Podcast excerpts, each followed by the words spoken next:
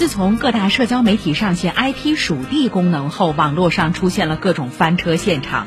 与此同时，随着这一功能的上线，付费 IP 代理的生意火了起来。东方网的文章说，这是非法行为，社交平台需要完善 IP 属地功能，加强系统侦测技术，对动态 IP 地址进行拦截屏蔽，防止非法更改 IP 地址。监管部门也要加大对 IP 属地功能衍生问题的关注。稍后的编辑推荐详细讨论。